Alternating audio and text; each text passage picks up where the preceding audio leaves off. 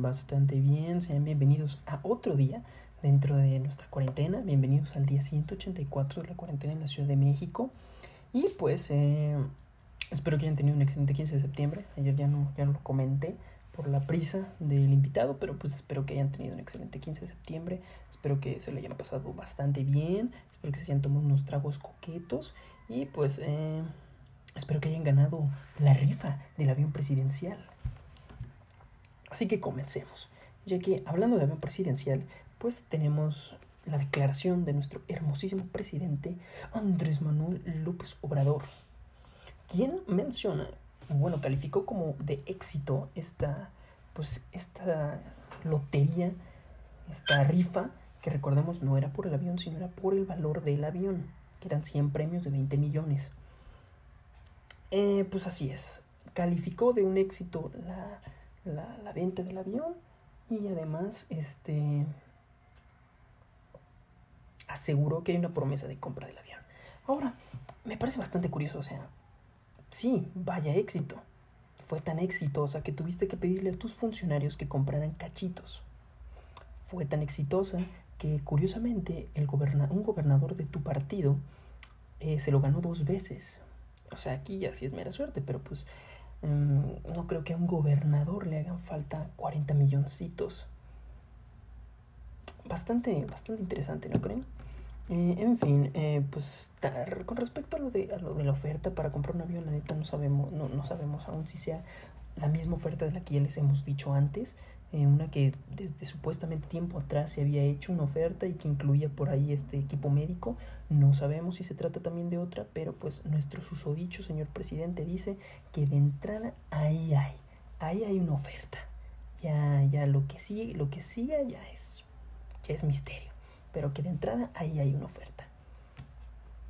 Pues bueno, ahora eh, Organización para la Cooperación y Desarrollo de la Economía eh, previó una contracción de la economía mexicana de un 10.2% debido al impacto de esta pandemia.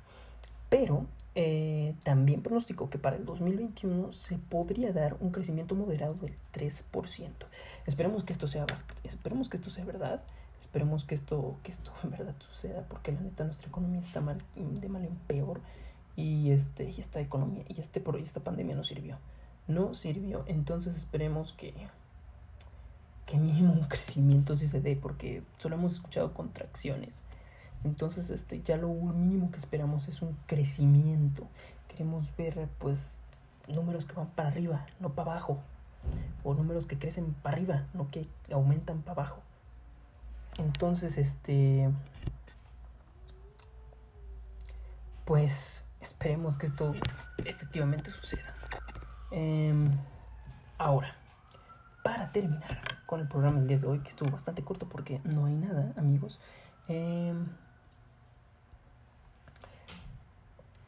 recuerdan que Ricardo Naya había solicitado una, había presentado una demanda en contra del exdirector de Pemex y Rockstar del Servicio de Protección de Testigos, eh, Emilio Lozoya Austin. Pues bueno, ¿qué creen? Que le desecharon su demanda. ¿Por qué? Bueno, simple, ni siquiera es porque no fuera, no, no, no, tuviera fundamentos, ni siquiera no, no es por eso. Se le desecharon porque la presentó ante la instancia equivocada. Así es. El, el ex candidato a, a, la presidencia del país, eh, Ricardo Anaya, presentó la demanda por, por daño moral a instancias federales en vez de instancias locales. Entonces, pues obviamente se la desecharon.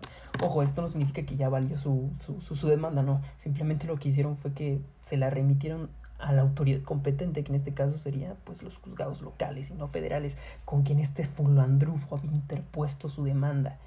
Eh, resulta bastante curioso que, que, que, un ex candidato a la presidencia y pues alguien que se las da de muy, de muy ilustrado fallara en, un, en una situación tan, tan, tan, pues tan tonta. Es como, güey, ¿cómo, cómo, cómo te equivocas de instancia al presentar tu demanda? O sea, yo apenas voy empezando, no soy un genio, pero pues sí se me hace pues bastante chistoso que alguien que ya lleva bastante tiempo en este medio se equivoque así. Pero en fin, veremos cómo termina la novela entre, entre Lozoya y Ricardo Anaya. Y pues este, esperemos que, que se haga justicia, independientemente de quién haya cometido pues este, los desfalcos. Yo con eso me despido, chicos. No sin antes recordarles que me pueden escuchar completamente gratis en Spotify y en Anchor. Y recordarles que ya estamos en los últimos días de estos 100 días. Ya estamos este, llegando a los 200, ya vamos en el 184. Solo faltan 16 días y esto finiquita. Llegamos a los 200 días nos acercamos cada vez más a los 300 días y con eso al año. Entonces quédense conmigo chicos y pues yo con esto me despido. Espero que tengan una excelente noche y recuerden, no salgan de casa. Bye bye.